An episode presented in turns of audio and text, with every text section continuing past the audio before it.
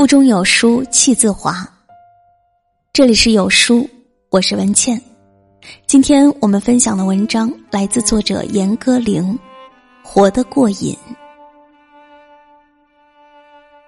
假如说生命有度，把心与身的存在状态从低到高排列成刻度，那么瘾就是一种超乎正常的生命度。纽约客上曾有一篇文章，讲到二十世纪六十年代美国艺术家们的生活方式时，总结是：他们或许活得不长，但都活得很浓烈。写作之于我，便是一种秘密的过瘾。我每天写作就是图这份浓烈，一连多日不写，就如半打盹儿的过活，新陈代谢都不对了。完全像犯了毒瘾的人。对我来说，生命一天不达到那个浓度和烈度，没有达到那个敏感度、兴奋点，瘾就没过去，那一天就活得窝囊。然而，能不能过上那把瘾，取决于你认不认真，是否全身心的投入。练瑜伽功的打坐。只有彻底投入，才能进入佳境，出神入化。而投入的过程，往往不无痛苦。要多大的毅力，多严明的自我纪律，才能勒住意念的缰绳？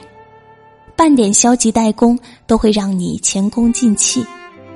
因为那涅槃般的极致快乐，就在认真单纯的求索后面，就在那必不可缺的苦头后面。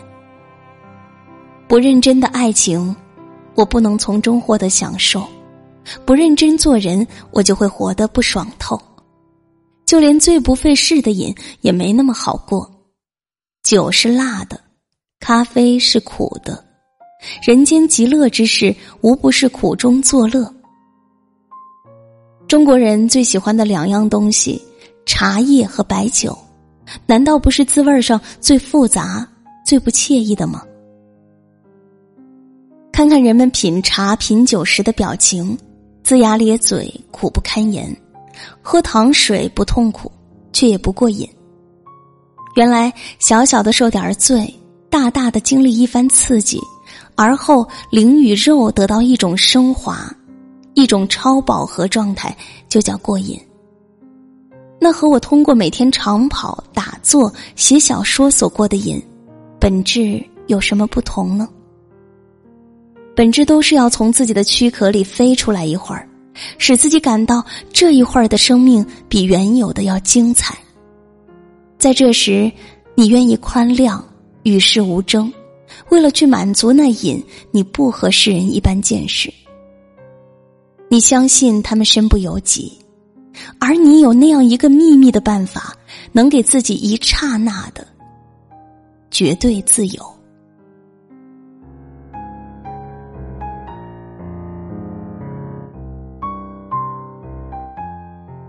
好了，这就是今天跟大家分享的文章，不知道你是否有所感悟呢？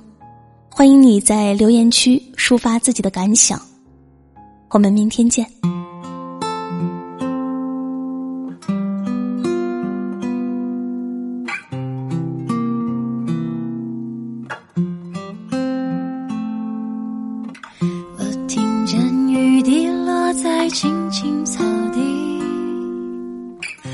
听见远方下课钟声响起，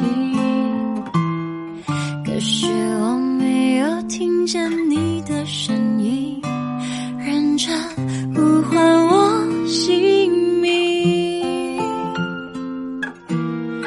爱上你的时候还不懂感情，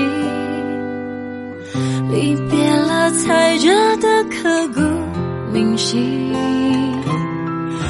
为什么没有发现遇见了你是生命最好的事情？也许当时忙着微笑和哭泣，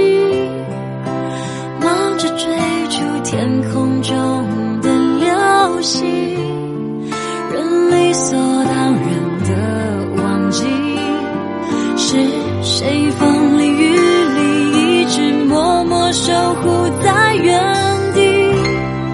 原来你是我最想留住的幸运原来我们和爱情曾经靠得那么近那为我对抗世界的决定。